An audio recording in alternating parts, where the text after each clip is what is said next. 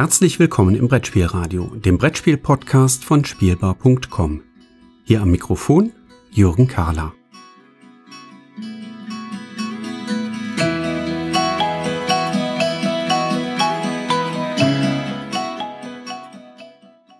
Willkommen zurück hier im Brettspielradio. Wir haben den 5. Oktober, das heißt, es wird Zeit, mal wieder über Kinderspiele zu sprechen. Ich habe mir heute einen klassischen Klassiker rausgesucht und einen modernen Klassiker, über die ich berichten möchte. Ich starte mal mit dem klassischen Klassiker. Und das ist Lotti Carotti, erschienen beim Ravensburger Spieleverlag, ist ein Spiel für zwei bis vier Spieler, welches man schon ab dem Alter von vier Jahren wunderbar mitspielen kann. Das äh, habe ich auch schon häufig genug gesehen, dass auch Dreijährige da schon mitgespielt haben und mitgefiebert haben. Bei Lotti Carotti, bei dem übrigens kein Autor auf der Schachtel angegeben ist, sondern es ist nur angegeben, dass es äh, sich um eine Lizenz handelt. Und zwar eine Lizenz von, lasst mich blättern, von Seven Towns Limited, genau, von Seven Towns Limited. Bei Lotti Carotti geht es darum, dass wir Spieler vier Hasenfigürchen zur Verfügung haben und uns bemühen, mit diesen Hasenfiguren um den Hügel herum bis oben auf die Spitze des Hügels zu laufen. Dieser Berg ist auch der pfiffige Mechanismus, der dahinter steck, äh, steckt, ähm, denn auf diesem Berg gibt es Lauffelder, auf denen können unsere Hasenfigürchen entlanglaufen. Und einige dieser Lauffelder, die haben einen beweglichen Untergrund. Da unten drunter ist nämlich eine drehbare Scheibe. Und je nachdem, wie diese Scheibe gedreht ist, ist das äh, so ein Feld, wo ich drüber laufen kann mit meinen Hasen. Und wenn das ungünstig gedreht wird, dann kann es auch passieren, dass mein Hase dort in einem Loch verschwindet. Das heißt, wir drehen da so einen Mechanismus ab und an und dadurch öffnen sich eben Felder auf unserer Laufleiste und offenbaren, dass man dort in ein Loch fallen kann. Und genau davon lebt das gesamte Spiel. Denn wenn wir an der Reihe sind, ziehen wir einfach eine Karte. Das können normale Laufkarten sein, Wettlaufkarten, mit denen ich eins, zwei oder drei Felder weit vorgehen kann. Oder es ist eben eine der Klickkarten und dann darf ich oben an der großen Karotte drehen, die aus dem Berg oben herausguckt und die eben die Scheibe mit den Löchern unten drunter äh, unter dem Berg entsprechend dreht. Und dann fangen natürlich diejenigen an zu schwitzen, die ihren Hasen gerade auf einem der Felder stehen haben, wo potenziell der Boden sich bewegen kann und wo potenziell darunter ein Loch auftauchen kann. Und das ist auch schon das ganze Spiel, denn gewonnen hat am Ende, wer mit einem Hasen ganz weit oben auf dem Berg drauf steht. Ein ganz einfaches, schlichtes Spiel, zugegebenermaßen mit einem Berg aus Kunststoff. Also wer eine Plastikaversion hat, der ist da sicherlich falsch. Aber anders kann man das äh, sicherlich nicht für diesen Preis realisieren. Äh, wenn man das aus Holz bauen wollen würde oder aus anderen Materialien, äh, da wäre man wahrscheinlich irgendwie 100 Euro los für so ein leichtes, kleines Spielchen. Ja, wie gesagt, bei den Kindern kommt das immer bombastisch gut an. Lotti Carotti ist nicht umsonst ein Klassiker, der es jetzt äh, seit mittlerweile 21 Jahren auf dem Markt gibt und seit 19 Jahren ist das bei Ravensburger im Programm. Ähm, ganz tolles Spiel, nimmt die Kinder sofort mit, fesselt die Kinder. Ähm, absolut zwei Daumen nach oben, gerade wenn man mit jüngeren Kindern spielt. Ja, und das zweite Spiel, was ich heute vorstellen möchte, ist Memoir. Mit ganz vielen Rs hinten dran. Und das erinnert nicht ganz umsonst an einen Titel, wo auch Memo im Namen des Spiels vorkommt. Memoir ist ein Merkspiel tatsächlich für zwei bis vier Spieler. Fast eher schon im Familienbereich anzusiedeln als im Kinderspielebereich. Ähm, der Autor ist Carlo Bortolini und Memoir funktioniert so. Es gibt äh, insgesamt 25 Karten Von diesen 25 Karten sind 24 im Spiel. Die breiten wir aus dem, auf dem Tisch aus in einer 5x5 Auslage. Nur die mittlerste Karte, da kommt eben eine Karte aus dem Spiel. Und das ist ganz entscheidend, denn äh, das hilft am Ende, dass man nicht mehr mitrechnen kann. Was fehlt denn da jetzt eigentlich? Auf diesen Karten finden wir verschiedene Tiere.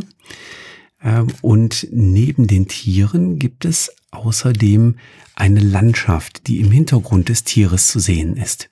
Also da ist zum Beispiel eine Schildkröte drauf, die äh, vor einem Meer abgebildet ist. Es gibt aber auch die Schildkröte, die in einem Dschungel steht oder die Schildkröte, die in der Wüste steht. Also fünf Tiere, fünf Landschaften. Entsprechend geben, ergeben sich diese ähm, Kombinationen, die es hier geben kann auf den 25 Karten. Eine davon ist, wie gesagt, nicht im Spiel. Wir breiten die Karten vor uns aus in diesem 5x5 Raster und dann dürfen wir uns die drei Karten, die unmittelbar vor uns liegen, also an unserer Seite dieses Quadrats, äh, und dort in der Mitte liegen die drei Karten, die dürfen wir uns jetzt anschauen und versuchen uns gut zu merken, was da drauf ist die werden am Ende unser Notstopfen sein, wenn wir nicht mehr weiter wissen. Dann greifen wir gerne auf diese drei Karten zurück. Ja, und dann äh, wird das Spiel reihum gespielt und dieses Memoir, was eben wie gesagt das Memo auch im Titel hat, ähm, zeigt an, wir wollen hier irgendwas finden, was zusammengehört. Aber es geht hier nicht darum, Pärchen aufzudecken, sondern es geht darum, dass äh, eine Karte aufgedeckt wird und dann ist der nächste Spieler an der Reihe und der muss jetzt eine Karte aufdecken, die in einer der Eigenschaften übereinstimmt zu der zuletzt aufgedeckten Karte. Also entweder muss dann da auch das gleiche Tier drauf sein oder es muss die gleiche Landschaft im Hintergrund drauf zu sehen sein. Wenn mir das gelingt, darf ich weiter mitspielen. Scheitere ich daran, ja, decke ich keine passende Karte auf zu der vorher aufgedeckten Karte, dann bin ich tatsächlich aus der Runde raus. Dann nehme ich mir ein Vulkanplättchen aus der Mitte und das zeigt mir an, dass ich eben nicht weiter mitspiele. Die anderen Mitspieler spielen jetzt reihum weiter und versuchen eben auch jetzt ein ähm, Plättchen oder eine Karte aufzudecken, die mit einer der Eigenschaften der vorher aufgedeckten Karte übereinstimmt. Und so geht das Ganze immer reihum und so entwickeln sich natürlich bestimmte Pfade. Also das wird man sehr schnell feststellen, wenn man dann so in der zweiten, dritten Runde ist äh, und das durchspielt.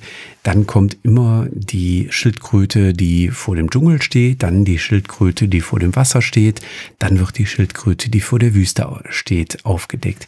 Bis dann irgendeiner der Mitspieler man sagt, so jetzt durchbreche ich die Reihe mal, weil ich weiß auch noch, ähm, eine weitere Schildkrötenkarte oder ich weiß eine weitere Wüstenkarte. Und äh, jetzt biege ich mal aus unserem üblichen Pfad ab. Und dann bringt das natürlich alle sofort aus ihren Gedanken raus.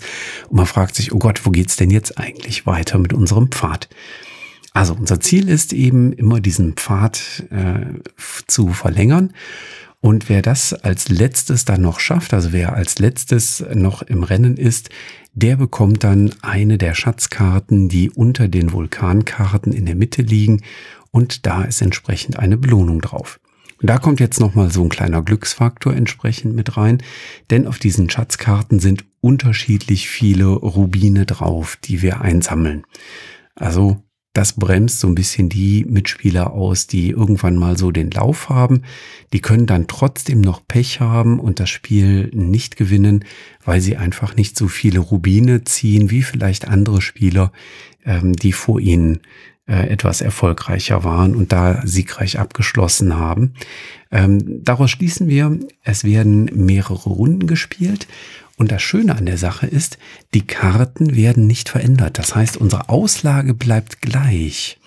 Ja, das heißt, wir können uns merken über mehrere Runden hinweg, wo liegen denn eigentlich die Karten? Und so entsteht das eben, dass wir diese unterschiedlichen Pfade haben, ne? von der Dschungelschildkröte zur Wasserschildkröte zur Wüstenschildkröte, ähm, bis dann halt irgendjemand mal sagt, so, davon breche ich aus. Außer bei Familien, die eine sehr, sehr strikte Aversion haben gegen Spiele, wo man sich was merken muss, muss ich ganz klar konstatieren, Memoir war eigentlich immer ein Treffer. Das konnte man auf den Spielen für Toleranz oder Stadtland spielt Veranstaltungen immer auf den Tisch packen. Das kommt immer gut an. Und äh, deswegen gibt's heute auch dafür von mir zwei Daumen nach oben. Ähm, wie gesagt, ähm, es fällt schon eher in den Familienbereich rein als in den reinen Kinderspielebereich.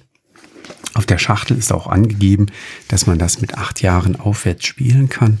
Ähm, aber wie gesagt, das funktioniert auch schon mit Kindern und die können sich natürlich noch wunderbar merken, wo welche Karte liegt und äh, haben genauso Freude dran, wie eben die Erwachsenen, die das dann in den Familienrunden mitspielen können. Ja, und das soll es für heute für die Kinderspiel-Episode am 5. Oktober auch schon gewesen sein. Und das aus einem ganz einfachen Grund. In wenigen Tagen startet die Spiel digital. Immer am dritten Wochenende, oder ich weiß gar nicht, ob es immer am dritten Wochenende im Oktober ist, aber immer so gegen Ende Oktober findet normalerweise in der Messe in Essen die Spiel statt, die weltgrößte Messe rund um Brett- und Kartenspiele. Die kann natürlich in diesem Corona-Jahr nicht stattfinden. Dafür gibt es die Spiel digital. Und ich möchte auf eine Aktion hinweisen. Wir werden mit dem Briepel Brettspiel Blogger Netzwerk ein rund um die Uhr Messeradio anbieten. Haltet also die Augen auf auf unseren Social Media Kanälen.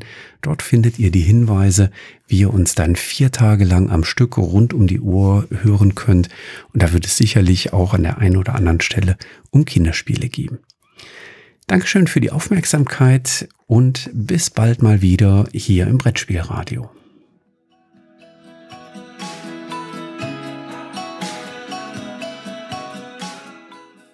Vielen Dank, dass du diese Episode des Brettspielradios gehört hast. Falls du dich mit mir austauschen möchtest, dann findest du mich auf Twitter unter @spielbar_com. Außerdem gibt es eine tolle Community rund um das Beeple Brettspiel Blogger Netzwerk. Hier nutzen wir Slack, eine kleine App für den Austausch mit Hörern, Lesern und Zuschauern. Falls du ebenfalls dazu stoßen möchtest, klicke auf den Einladungslink in den Show Notes. Natürlich kannst du mir auch gerne Sprach- oder Textnachrichten zukommen lassen. Dazu erreichst du mich unter 01590 5511223. Bis bald, wieder hier im Brettspielradio.